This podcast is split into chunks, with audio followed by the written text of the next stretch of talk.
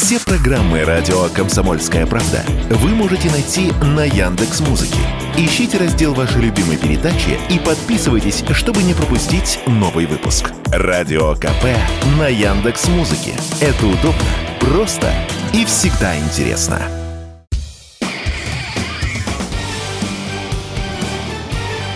Говорит полковник. Нет вопроса, на который не знает ответа Виктор Баранец.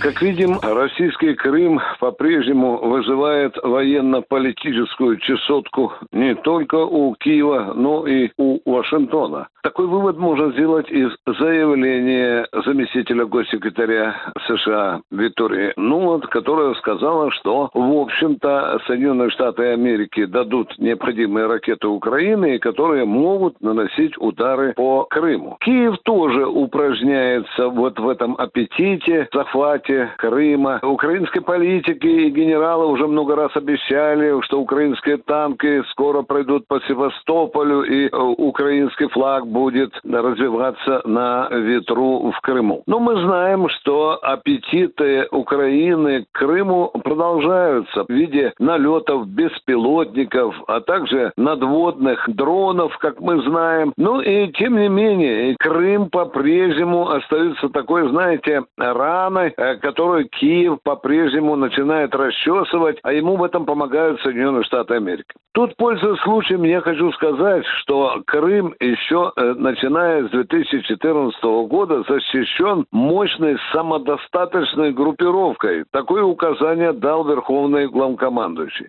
Сегодня Крым относится к тем российским территориям, которые защищены сильнее всего. Он входит в состав так называемых территорий 3К. Крым, Курилы, Калининградская область. В Крыму находится очень серьезная российская группировка, в которой входит все, что нужно для самозащиты Крыма на протяжении долгого времени. Там есть и береговая оборона. Там, в конце концов, есть флот, у которого аж там 6 подводных лодок с калибрами. Там 40 кораблей. Там есть танковые подразделения, артиллерийское подразделение. Там есть авиация. Так и хочется сказать, ну вы сначала, ребята, просто подумайте, на кого вы э, пытаетесь э, замахнуться. Тем не менее, Соединенные Штаты Америки подталкивают Киев к тому, чтобы он развернул атаку на Крым. Но все это пока остается лишь такой забавной киевской сказкой. Мало чего они говорят. Мы, безусловно, не оставляем эти заявления без внимания. Мы, безусловно, внимательно наблюдаем за перегруппировкой украинских войск, которые обещают обещают развернуть то завтра, то послезавтра, то весной, то ли осенью наступление на Донецком фланге,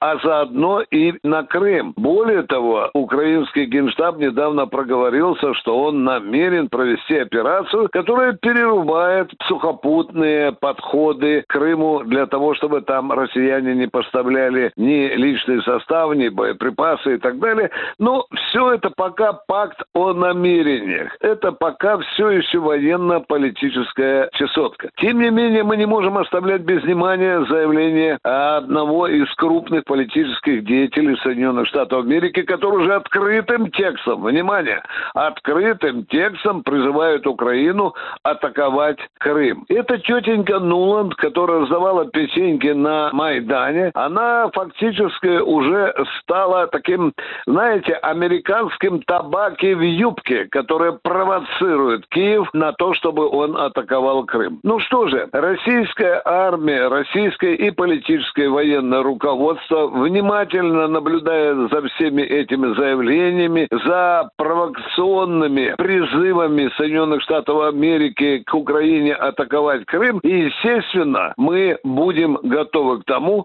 чтобы дать достойный отпор любым силам, которые позарятся на Крым. Виктор Баранец, радио «Комсомольская правда», Москва. Говорит полковник. Нет вопроса, на который не знает ответа Виктор Баранец.